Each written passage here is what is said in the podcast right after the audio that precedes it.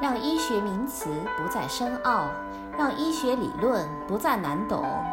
听医学博士讲医学，把健康知识带到您身边。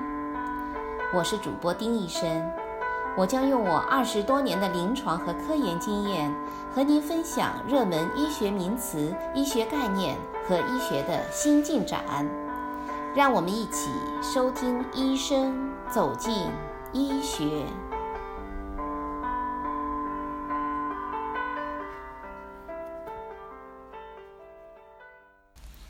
大家好，我是丁医生。在上一期的节目里，我们分享了什么是乳腺增生。那么今天呢，我们就继续援引陶思峰医生在“如此关爱”的公众号里分享的话题。来继续的聊一聊关于乳腺增生的预防和治疗。在上一期节目里，我们已经向大家明确了，乳腺增生不是病。那既然不是病，还需要治疗吗？其实，如果想一劳永逸将乳腺增生完全治好，就目前来说，还是属于不能实现的梦想。但是如果想缓解乳房疼痛、乳房肿胀的症状，那还是有一定的办法的。在医学教科书上明确了乳腺增生的三种治疗手段。第一种就是西药治疗，可以采用激素类的药物，像三苯雅胺，阻断雌激素的作用，可以缓解疼痛。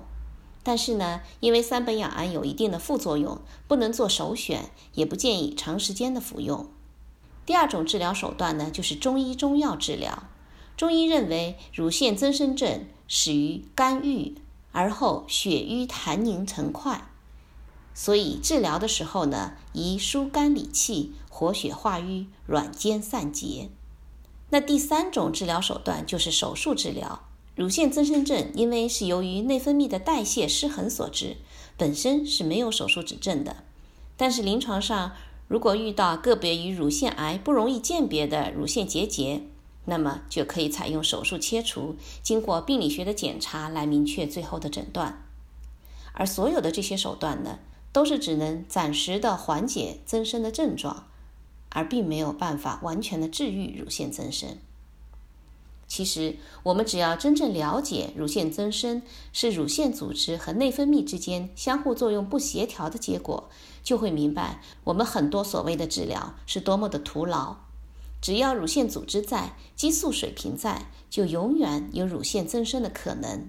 就算绝经了，也还是会有增生，因为呢，体内还是会有一定的激素水平，还是会有各种影响激素水平的因素。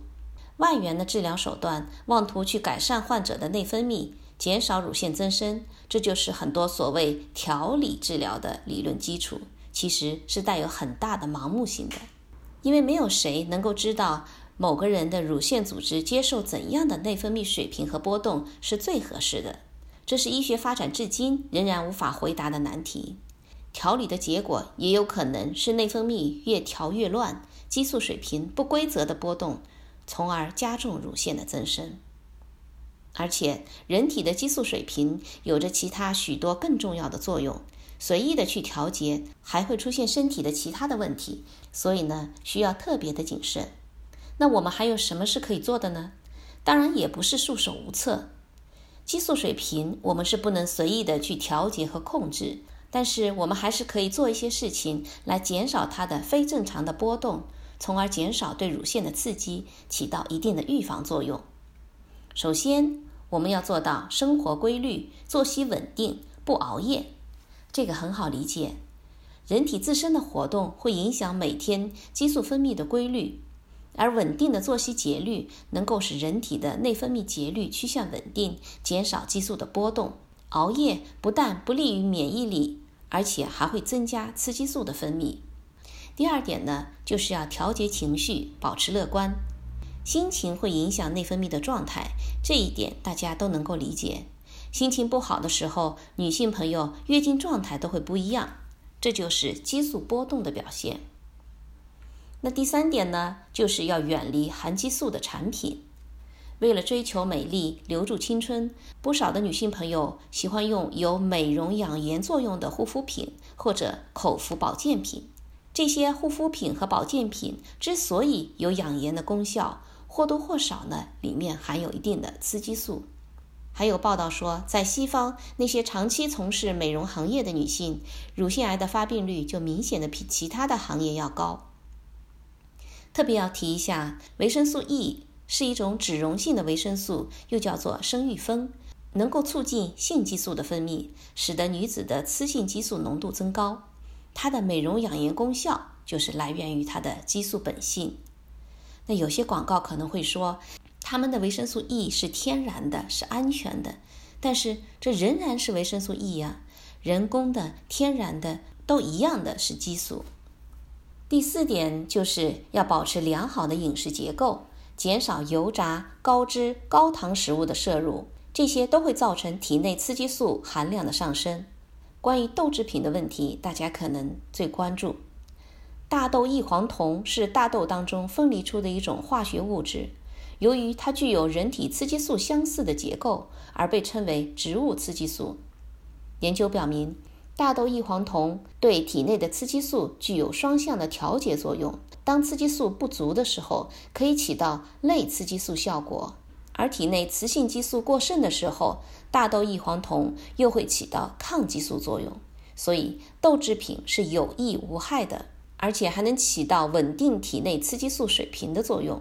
所以，我们说日常的摄入豆制品完全是安全的。第五呢，要避免雌激素类的药物，避孕药、更年期激素替代药物都是明确的外源性药物，能不用就尽量不要用。第六点呢，就是要慎重处理月经不调，只要没有病理性的原因，都可以不用处理，除非疼痛实在难忍，也只是建议使用镇痛舒缓治疗。有些人会去调理。但是呢，弄得不好就会内分泌越调越乱，激素水平不规则的发生波动，月经没有调好，乳腺增生反而会加重。那第七点呢，就是要选择一款舒适合体的文胸。如果为了达到塑胸的效果而选择的文胸太紧，那就会压迫乳腺的血运，那真的太不值得。长时间的压迫挤压，又怎么能够谈得上健康呢？文胸的主要的功效就是衬托乳房，所以找一个全棉的材质，戴上之后没有束缚感的，从健康的角度，那才是可取的。最后一点呢，就是要定期检查，及时就医。乳腺增生虽然不是疾病，没办法根治，但是还是需要定期的检查。不要以为是乳腺增生就放松了对乳腺其他问题的重视。